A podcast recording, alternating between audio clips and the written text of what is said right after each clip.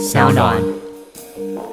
台湾因为对抗中国的激情啊，有一点点迈向集权，有一点迈向威权的味道啊。但我相信啊，执政者本身啊，应该是没有这样子的恶意了哈。但是腐化这种事情哈，往往不见得是需要恶意的。大家好，欢迎收听今天的人渣我们特辑开讲，我是周伟航啊。今天呢，啊，这个又是我独白的部分啦，哈啊，我们是这一周多来的这个有蛮多奇奇怪怪的新闻，我们一口气来进行重点回顾了哈。所以，我们今天会谈比较多的主题，那就是从这个美国的总统辩论会，如讲到川普生病啊，还有这个陈林总将军说国军战力是零啦，蔡英文是每日走狗啦，欧阳娜娜。啦，还有叶玉兰讲干话啦啊，还有两岸军事对峙，这些我们都会带到了。这一周的大事，我们都来谈一谈啊，就用比较啊这个所谓漫谈的方式了哈。那在这中间呢，我们会插入一些内的消息了哈。有些呢，可能已经在这个哈别的媒体不同的形式曝光了哈，但我把它稍微综合整理一下，看看啊这里头到底还有什么样的学问啊，是各位比较没有机会掌握到的啊，那我们就把它稍微做个整理。好，首先呢，我们就从美国的总统辩论会开始看起。好，美国的总统辩论会啊，哈，这个当然哈，外界批评很多啦。我想大多数的台湾人所接受到的这个所谓的分析或评论，都是说川普一直插话啦，哈，那没有讨论到实质的政策内容啦，哈，可能是一场灾难呐，哈。这个辩论会本身。的影响当然是民调的部分。我们先来看民调哈，在辩论会之后啊，差不多也过了一周的时间了哈。那这民调有什么样的这个起伏反应呢？啊，就大多数的这个全国性的民调啊，我要强调，美国总统不是直接普选的哈，他间接选举，所以全国性的民调仅供参考。全国性的民调哈，拜登领先的幅度略微拉开。那川普呢？啊，这个也不见得就此倒地，因为川普昨天也是拿到一份他逆转胜的民调啊，所以他还喜滋滋的在他推特上面公布，也不是昨天啊，刚刚。但是我我必须要强调的是哈，这个全国性的民调，它可能会真的就是按照这个人口的权重去做配比嘛哈，所以其实就就加权过后，其实离最后投出来的选举人票会有蛮大的落差，所以我们还是要去看一些关键州，特别是他们讲的摇摆州了哈。那我建议各位哈，这个。要判断是否有逆转胜的机会哈，其实也不用看太多州了哈，你就看一个州就好，就是宾州啊，宾夕法尼亚啊。现在川普大概输七到六到七趴了啊，六到七趴，川普没有拿下这一周，基本上不会赢。除非是其他逆转胜啊，但其他要在宾州之前逆转胜也比较难啊，所以能不能拿下宾州哈，这个非常的关键啊。宾州有二十票，一来一往哈，这个四十票的落差了哈，兵家必争之地嘛啊，所以原则上来说，就看这个川普能不能拿得下来。我个人认为现在是非常吃力了。那在这个辩论会之后呢，宾州哈，呃，也没有什么太大的变动啊，因此很多人。啊，就统计的角度会认为啊，这一次的辩论会其实对于影响选举结果本身意义不大。进一步来讲，那宾州要拉到多近才有意义？大概三趴左右，现在拉六七八趴了哈，六七八趴，你要拉到三趴，所以川普必须再稍微成长。可是呢，又有一些民调指出哈，还未决定的选民啊，变得非常的少了哈，所以。你要促成他们出来投票哈，这个难度也蛮高的了哈，因为这种中间选民啊，可能看最后两边都可以赌烂了，就不投了，觉得谁做都一样嘛哈。所以川普现在的接下来的战术哈，就是也不能讲接下来，他其实战术一直都是这样，就是要那些支持拜登的人不要出来投票。那这可能会有两个前提，第一个就是觉得拜登赢定了，第二个就觉得拜登烂到不想投。关于拜登赢定了这点啊，这一周大家有注意到哈，这个拜登他。啊，非常 show off 啊，就是很会秀了啊，就出来讲说啊，我太太要变第一夫人啦，哈，我一定会变成总统，一个月以后就我就总统啦。当然哈，在国内可能会觉得有点嚣张的说法，在国外也不见得算是嚣张了哈。不过这样的说法的确可能会造成拜登的支持者觉得他们赢定了。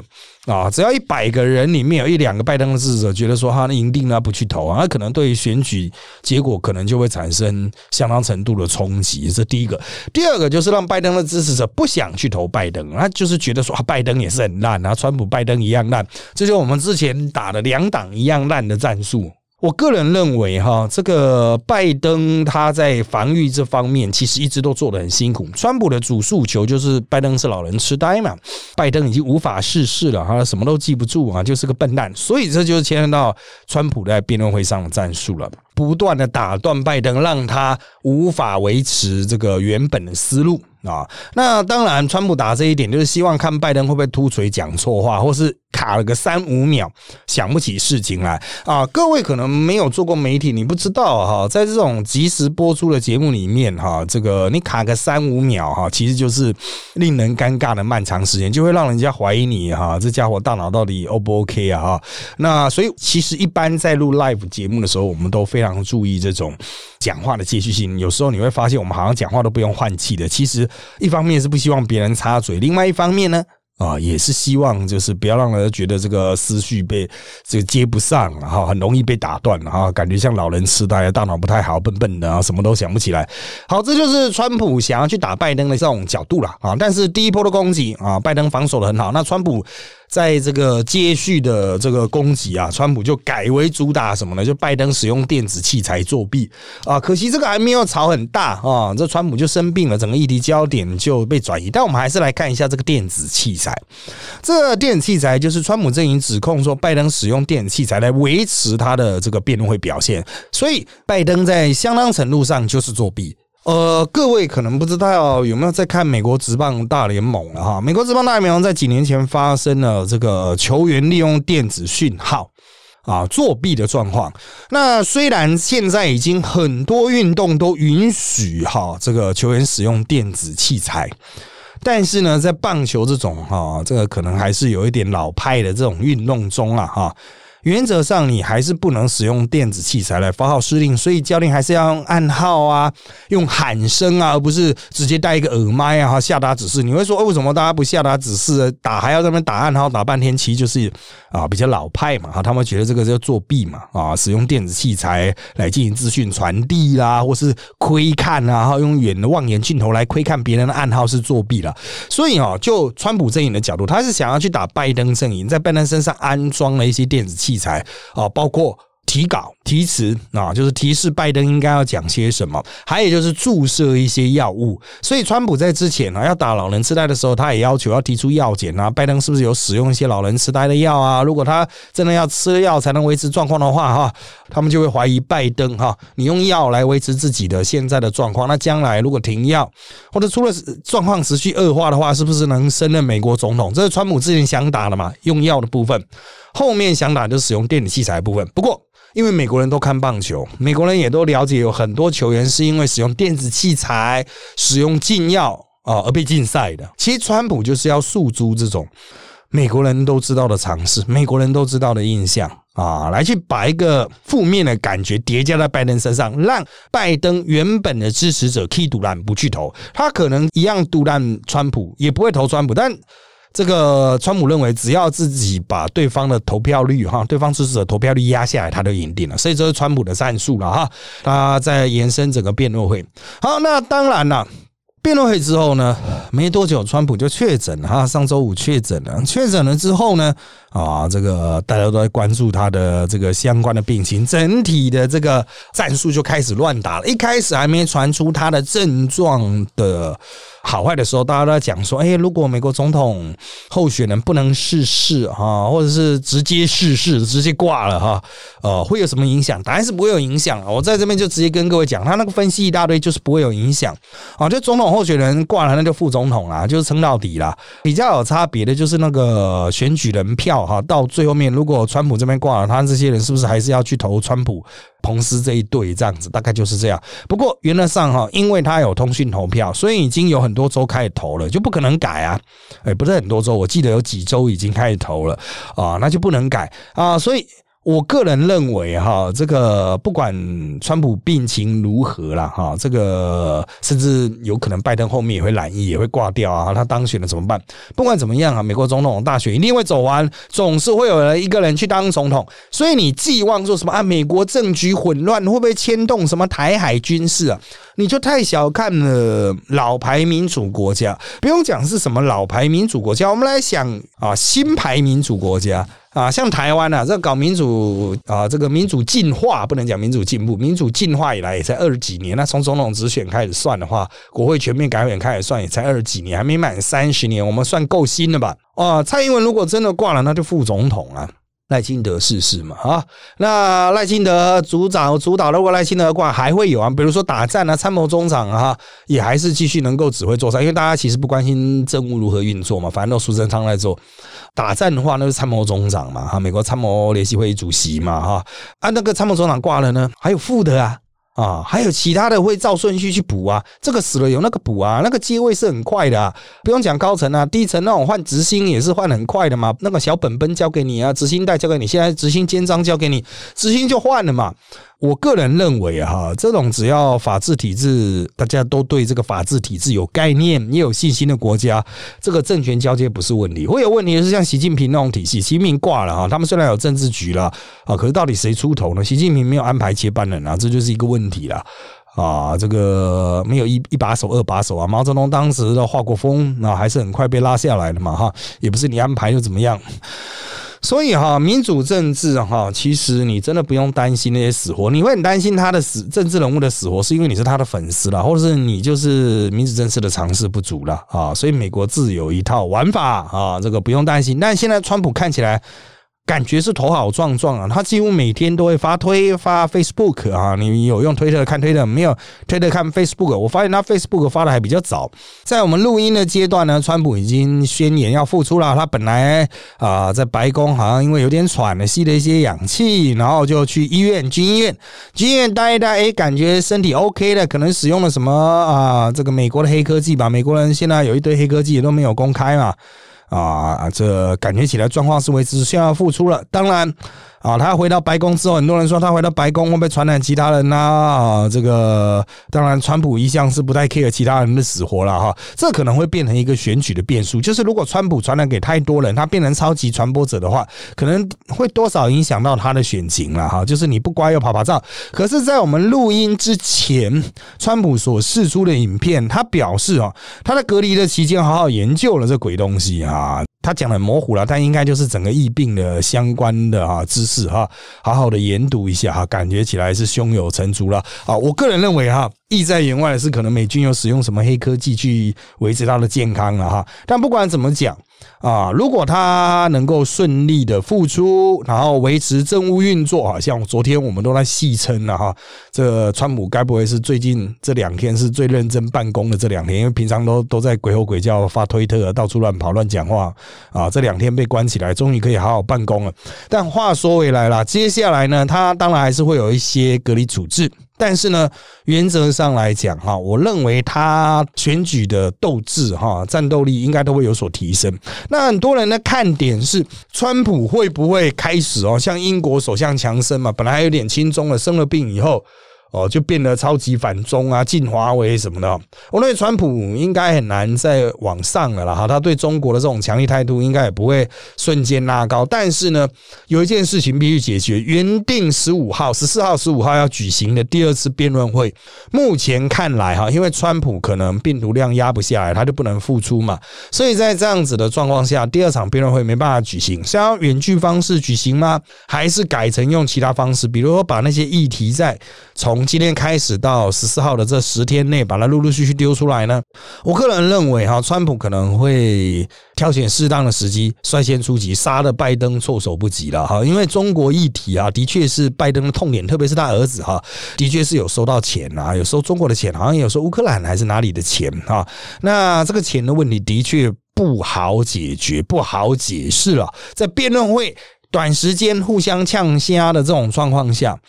川普尝试要攻击，但是没有效果。可是，如果是透过脸书放话，透过推特放话，啊，也许可以制造出网军效果，而且不是侧翼网军哦，是正面网军。为什么呢？因为各位啊，脸书和推特哈，推特比较没有那一种我们的那种运算模式去干扰你演算法，去干扰你的啊这个阅读，就是用同温层去干扰。但是脸书有，推特其实也有演算法，但是没有那么样的强大。可是脸书可以接近形成屏蔽的效果。而啊，我讲一个很重要的观察点哦哈。而川普在最近生病之后，他的脸书的影片的点击非常的高，这无形之间就帮川普建构了一个非常厚的同温层啊！像他在脸书发的一些文章，还有发的一些啊这个影片，我看都有几千万的观看数啊！当然，来自世界各地也是有，但美国人总有个一千万嘛。啊，美国人总有一千万人去关心这件事情嘛，这就会使川普拥有非常大管的一支枪。如果川普在这个时候透过脸书放话的话，就会形成很大的杀伤效果。比如他采取一些攻击性的做法，而拜登只能透过传统主流媒体啊。那当然，传统主流媒体不见得没有用，传统主流媒体也都是很多都是支持拜登的了哈。但是最大上限大概就是那个样子了啊。所以，川普如果之后出什么杀招的话哈。比如说有一些目前都还没有曝光的资讯，突然丢出来哈，也许真的会很有杀伤力啊哈。好，那当然了，在那边补一个啦，其他可能不太会去提的川普的税的问题，这也是辩论会的部分一直讨论的一个争点。个人认为啦哈，这个当然川普到现在还没有公布他这二零一六、二零一七的税单，不过我看哈一些相关人等的分析啊，那个川普的节税的确非常高端的，那不是升斗小民会的节税的方式哈。那这当然他还最后意。是一丝缴了七百五十块美金哦，就是就其他反川普媒体公布的数据，是他只交了七百五十美金啊，东扣扣西扣扣，东折里西折里，一路折里下来哈，七百五十美金，意思意思缴给一下，聊表心意这样，有其道理了哈。但是你也不能说是难看啊，因为那就是一种合法节税。那他们现在要主打的点就是说，你看川普还是可请得起很贵的会计啊，那。啊，去帮他处理这个事情，那升头小民没办法请得起很贵的会计，就要交很多的税啊，等等。可是川普缴的是七百五十块啊，我想对很多的美国人来讲，哈，他们搞不好也是交这样子税，甚至是更低啊。啊，那这些人可能都是川普的支持者，所以他们可能不会在意吧？那你会说缴这个比这个税还多的中产阶级呢？他们会不会生气气？呃，可能会生气，可是这些人本来就不太会投川普啊，所以我觉得打税这一点呢，其实杀伤力不是很大。但是啊，有关川普怎么节税哈，可以让各位学习一下会计啊的学的一些基本知识，还有一些美国税法的概念哈。各位吃饱闲着啊，可以去网络找一些相关的资讯来看看。好，接下来话题拉回国内啦。上周还有一个焦点就是欧阳娜娜啊去中国唱歌的问题，很多人问我怎么看。哈，我个人认为哈，第一时间在上上周五的时候啊，我们就有去问啊，这个到底怎么开罚啊？那他们是说。应该是用《两岸人民关系条例》的三十三之一啊，与对岸的政府机关或是与台政治相关工作的这些单位进行合作的话，要罚钱啊，可以最高可以罚到五十万。那他们认定了中国的国庆哈，就是中国的政治宣传。那他出来唱歌唱什么？我的祖国对台统战嘛。也就是说，对台政治工作，所以应该可以适用了哈。不过我强调，这个法律如果这样就可以适用的话，那以后嗯，有我们的其他艺人，或者是有台湾户籍的其他的这些台商啊，如果跟中国的统战单位接触，比如国台办啊，那当然是政府机构统战单位上去合照握握手啊，这个算不算帮他宣传？上去高歌一曲？那种统战场合总是有喝酒吃饭嘛，上台高歌一曲，嗯，这个算不算呢？要不要开罚呢？啊，当时哈台面下就引起非常多的讨论啊，那我甚至听到很多很绿的朋友，非常台派的朋友，当时就站出来反对。啊，是站出来反对，像温暖东啊，我那时候就这个在讲到三十三之一的时候，我个人是不置可否了，但他就是反对这一点。那民进党的很多委员当时也是反对啊，那有一些当然还是冲了哈，比如说激进的陈柏维三 Q 还是认为要开罚啦。嗯，我印象没错的话，王世坚的主任好像也认为应该开罚了哈。那我个人认为哈，要不要罚，还是应该要拟定细则，不能用。行政命令啊，因为行政命令就会有认定的困扰。我们上个礼拜在聊这个议题的时候，大家都反复在讲啊，哈。今年大家应该还记得有一个呃上海东方卫视吧，还是哪一个台的啊台湾籍记者江金义吧哈，就在这个川普的记者会说他是来自台湾，但他其实代表中国的媒体嘛。当时我们就说，哎，代表中国媒体，中国媒体都是官方的那个传声筒啊哈，这个算政府机关应该要开罚。那后来是陆委会转交 NCC，NCC 说要约谈，可是现在是疫情期间呢，人家不回台湾，你要怎么约谈？这个案子最后也不了了之，也没办法开罚。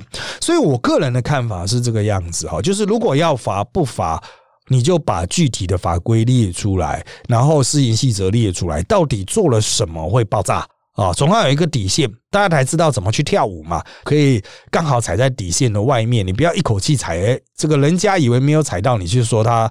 啊，踩到底线，因为你赶快用粉笔在地上画一条，这样不行了哈。那至于欧阳娜娜和欧阳家呢，我必须要讲啊，欧阳龙已经放弃，还有傅军都已经放弃在台湾的政治经营了。过去他们在大安区是非常强哈，他在二零一八投票前呢，欧阳龙还是民调第一，该区的国民党候选人甚至民进党候选人都认为啊，只要欧阳龙出现哈，他们就没有存在感，因为欧阳龙这个年轻世代可能不知道哈，长辈啦啊，大概五十岁以上。啊，剩六七十岁的长辈哈，这就看他就是大明星嘛，看他就像看金城武一样了哈。所以这么红的明星到场，当然就是吸进光环。也因为大家都觉得他会上，所以就把票分掉了。他当初就意外落选。欧阳落选之后啊，其实就是当然也曾经出任国民党的发言人，但是后来呢，因为他的发言造成欧阳娜娜必须要在中国讲说啊，我是中国人什么的哈。这发生在去年的事件，所以欧阳后来也离职了。离职了之后呢，他全家人就。就专心在中国发展了，据说半年就可以赚几亿啊！其实已经就是真正的回归他的祖国了。现在的争点就是他到底要不要放弃台湾这边的户籍和国籍嘛？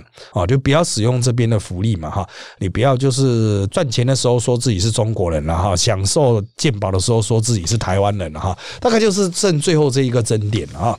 好，那当然陈林总的问题比较大。陈林总过去是陆军总司令，了解国内兵力配布了，不过是二十几年前的哈。啊，那其实也过时了。哦，我在公开的节目上啊，我都强调他是草绿服时代的人，因为草绿服换那个迷彩服，大概是在我读大学啦，一九九五九六的时候开始陆续换的了哈。所以他这个九一到九三的这个陆军总司令哈，这个当然是上个世代的人，对他们来而言呢，打仗就是要排山倒海的步兵去那边冲锋前进杀，有当过兵、有新训过的啊，有军事训练役的。都应该知道，所以他会认为你没有给我陆军排山倒海的兵啊，我们陆军就没有战力了。加上他在中国现在有生意嘛，发大财，呃，去中国经营华东台商学校，台湾政府很多补助，这又是另外一个争点了哈。他当然你要发表一些比较亲共哦、媚共、舔共的言论了哈，所以这是他的生财之道。啊，不过当然了，就冲击到台湾的具体利益。你身为这个退将，怎么可以讲这种干话呢？可是我们去年修法，只禁止退将参与对方的啊老共的庆典，还有不能举旗。歌徽啊，不能唱歌，不能对他们的国徽敬礼啦，对他们国旗敬礼都是不行的啊。只有限制这些，没有限制推将发表媚共言论，因为这是言论自由了哈。那我们就各种角度来说哈，这个陈林总的这个发言哈，的确是蛮乐色，但是的确也没有违反现行的法规，除非你赶快再去申出一个新的法，但是也没办法去罚他。重点在于说哈，哦，能不能形成对他形成一种合为。包夹之势，就像去年吴思怀一出来，他马上就因为他当时在人民大会堂乖巧听训的画面。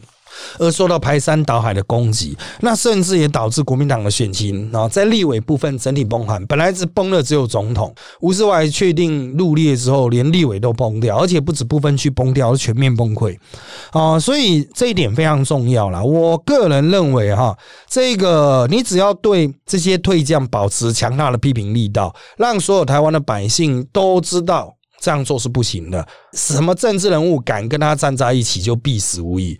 啊，那么政治人物就不会去促成这样的活动。那你今天如果不去骂陈林总，甚至是帮他说话的话，哦，其实哈，这个就是有点纵容了啊！我必须要讲，就是有些人呢，国民党人哈，到现在还是说起来就啊，这个啊，陈林总不知道他背后的中国靠山是谁啊？哈，不要骂陈林总，反而得罪这靠山。我就讲说，这些国民党人都什么时候了，你还在热脸贴人家冷屁股啊？啊，这个乱七八糟啊，哈，这直接的这个就是错的嘛，你就出来批评他，国军怎么会战力为零呢？不可能战力为零啊！像陈立中讲的这些就内容，他说啊，现在只有当四个月兵没有战力，可是现在国军的主干是志愿役啊，很多是做四年甚至十年的。如果兵可以当到四年到十年的话，他有没有战力？当然有战力啊！你就讲到战力为零，这个就是传统大陆军主义，要很多义务役在那边当乐色一样去送死啊！啊，在这些老军头的眼光里面看来，他义务役就是。可以牺牲消耗的杂碎嘛？所以陈林总还有一件很有名的事情，就是当时他儿子啊，现在华东台校的执行长吧，台商学校的执行长，他儿子当时在南部出车祸，他是叫陆军总部出直升机去把他儿子载走，哎，连笔录都没做就载走了。哇，那真尊爵不凡呢！一般我们当兵的时候，将军出军车去载他家人上下学，我们都骂翻天了啊！现在更是被严格制止了。那个时代叫直升机去载啊，他现在敢承认这个事吗？他敢面对这个事吗？啊，这些人呐，啊，在过去作威作福啊，现在出来讲干话哈，这个又是另外一个引起大家不满很重要的争点了哈。这个我必须要强调了哈。你针对他的言论部分，哈，的确现有法令是没办法去开发。但是你针对他的言论部分，你可以给予强而有力的批判。哪个政治人物敢跟这种言论所象征的意识形态站在一起，他就死定了，他选举必输无疑。这样才能真正去遏制这种言论，因为他们现在就是想要透过这种言论去争取对岸的政治红利嘛，甚至也争取在台湾的政治红利嘛。啊，那。我们如果对他强力封锁的话，让政治人物心生畏惧的话，啊，就不会让这种状况一再的扩大，甚至是其他的退将啊，也会更加小心，因为一定会有其他的退将想说，哇，陈立总这么爽，我也要讲一些干话，我也要去中国换一些好处。那如果陈立总被骂的很惨啊，被盯得很紧，跟陈立总站在一起的政治人物都。下一次落选啊，我想那些心有二志的退将哈，也会比较收敛了。那至于要怎么立法去管制这相关退这样的这个动作哈，我认为就是回归实质立法过程，经过审慎讨论，只要能够定出合一中华民国宪法保障言论自由的相关法律啊，其实都 OK。啊，都 OK，因为我们社群主义者就是没有那么样太看重手段了，重点是目的了哈。那再来，我们再拉回来啊，除了吴思怀对国民党硬伤，这一次啊，叶玉兰啊，对于川普的这个生病啊，硬是要讲干话了，他觉得很好笑，但是各方觉得不好笑，他就把他砍了，借川普染疫啊，暗讽台湾的这个相关的防疫措施啊。我们的检验有问题的，叶玉兰态度是我们台湾的检验有问题的，阳性来这边都验的都是阴性的，反正他就是不相信了哈。叶玉兰这个踩到两个马蜂窝，第一个啊，国际外交不是这样玩的啊，你不应该去暗讽哈。别人的这个疾病了哈，对于他人的痛苦毫无悲悯之心了。即便习近平恨死川普了，他还是啊，隔了两天还是慰问了一下嘛哈。这个金正恩也慰问啊，就是这个叶玉兰哈，正事不讲了，讲了一堆干话。那第二个问题就是他踩到另外一个马蜂窝，就是我们现在都知道哈，这个台湾的防疫现在是进入一个非常。啊，辛苦的阶段就是疫苗和药物哈，我们可能落后于其他国家，那我们只能靠不断的围堵。那我们也不断的有一些零星的个案输出，但是呢，这些个案呢，身边的相关人等哈，却又验不出来有问题。那这些个案，比如说你说到菲律宾去的，或到哪里去的哈，那当然陈松说可能是菲方那边的检验有问题，可能是伪阳性，也可能是他们是在这个外籍义工的集中住宿地哈。啊，这个彼此的内部的传播啦，所以没有流到我们一般的台湾人的这种生活空间里哈，也都是有可能。反正科学问题科学解决，那重点是讨论这个议题的时候，你不要制造一般人的恐慌。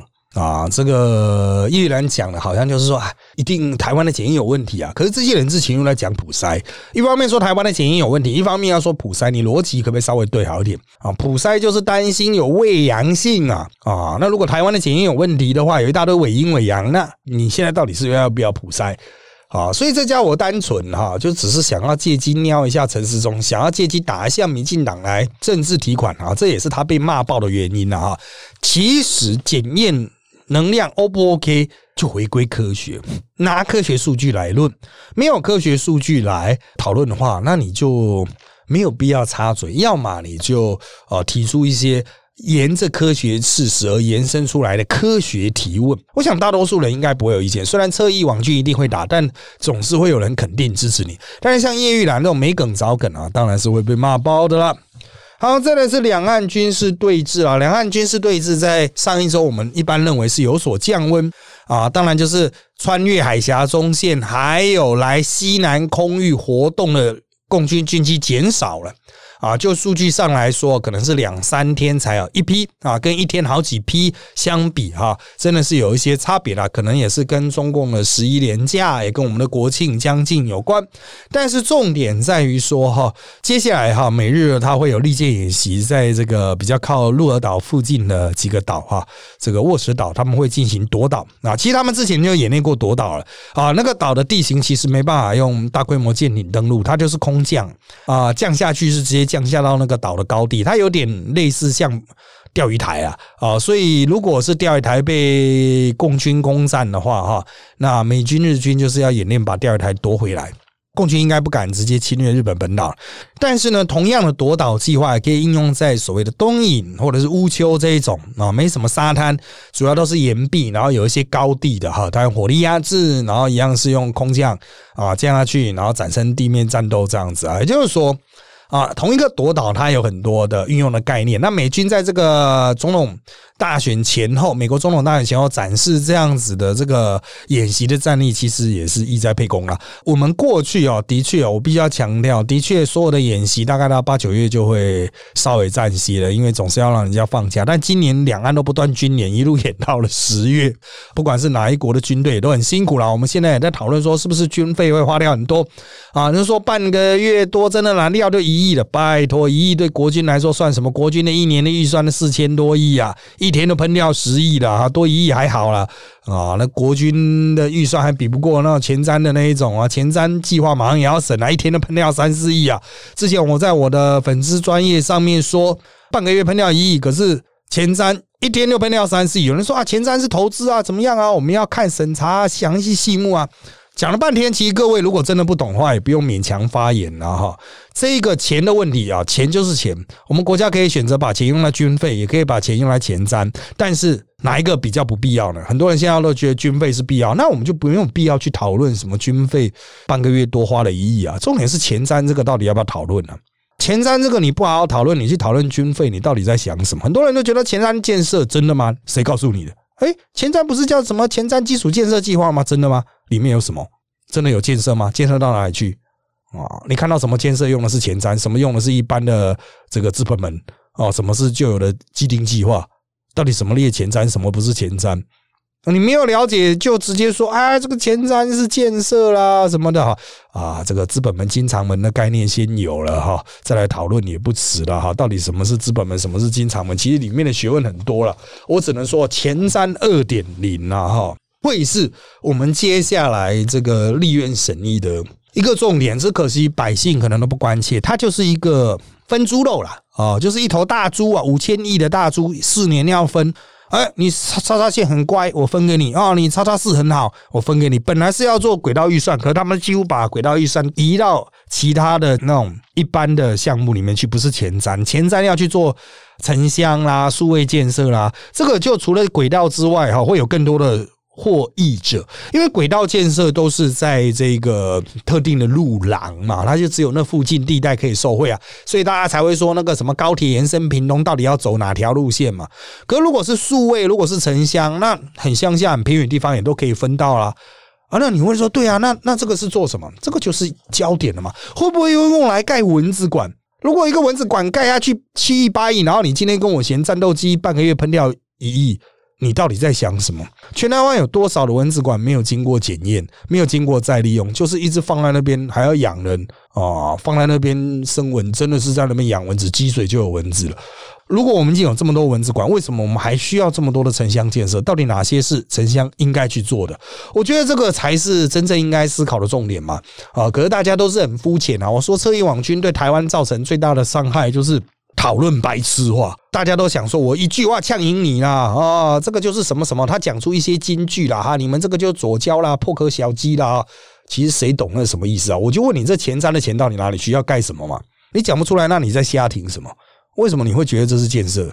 它的意义到底在哪里？为什么该花？为什么不该花？如果把它移去真正的建设，好不好？前瞻如果是假的建设，把前瞻移去真正的建设。我们不要让他分猪肉，分猪肉的意思就是说我宰相有权能割地，我这大家都都割一割，分一分啊。然后下次选举大家都乖乖啊，支持我乖乖啊，那个不乖的我就不给你。如果是这样的话，前瞻的意义是什么呢？我们就是授权给政治人物，然后让他们去分钱吗？国民两党一家亲，然后在那边分钱吗？各自带钱回去 happy。盖一堆莫名其妙的东西，他讲的数位建设，什么叫数位建设？帮助大家设网站嘛，帮助大家做网络宣传嘛，网络上的小编，网络上的车衣粉砖又多了个一百倍吗？会不会是变成这样的结果呢？到底什么叫数位建设呢？难道不应该好好思考吗？当然，有人说我们对政府很有信心呐，这就来看到今天的最后一个议题了。我今天要讲的最后一个议题，就是之前的科学人啊粉砖的事件，他们农委会看了一个莱克多巴胺的这一个叶配然后被大家认为水准太低，他自己下架，下架之后他说。这个是农委会的业配，农委会说没有，是科学人自己的主动来找我们要了。可是后来国民党的立委吴一丁去调预算科目，发现说，哎，这是一个外包案。就吴一丁的说法是外包给农委会，外包给三立，三立再包给科学人啊，所以他还是外包啊。因为一开始的说法是科学人主动，小编主动去讨预算呢，这很奇怪，为什么没有经过开标啦，或者是任何的这种公文程序就这样出去？那时候大家都不觉得。就觉得不太合理啊，跟我们所大脑里面的政府运作常识不符嘛。不过后来又发现呢，诶，哦，这原来是有标案的啊。那就吴一丁的说法哈，这个科学好像是三立发包出去的部分。不过就科目来说啊，农民受到进口农产品的打击之后的补助金呢，这科目不太合啊。救助金的话啊，它叫救助金，救助金应该直接救助农民，你拿来做网络宣传干嘛？我们台湾有多少这种预算被挪用的部分？哎，这可不是几万块啊，那个标案看起来是上千万的标案啊！啊，小的标案也有几百万的啊！各位，国民党经常讽刺民进党什么一四五零，就是来自于标案的价格吧？啊，我必须要强调了哈，这里面有很多学问，的确值得慢慢理清。但我们有在理清吗？我们会觉得说啊，现在抗中保台就不要理清了。如果不去理清这些问题，钱没有花在刀口上，花在没有必要的地方啊，那接下来对我们国家真的是好的吗？抗中保台就是嘴巴喊喊喊爽的，我相信这个人就全部的钱都交给他，就结束了吗？啊，事情是这样做的吗？啊，其实民主政治啊运作有其合理的常态。台湾因为对抗中国的激情啊，有一点点迈向集权，有一点迈向威权的味道。啊！但我相信呢，执政者本身啊，应该是没有这样子的恶意了哈。但是腐化这种事情哈，往往不见得是需要恶意的，还是应该好好注意。好，那今天的节目就到这边啦，谢谢大家收听我们人渣我们特辑开讲。现在在各大 Podcast 收听平台，像 s o A P P、Apple Podcast、和 Spotify 都可以收听到我们节目。欢迎大家订阅、留言给我们五颗星。那我们就下次再见喽，拜拜。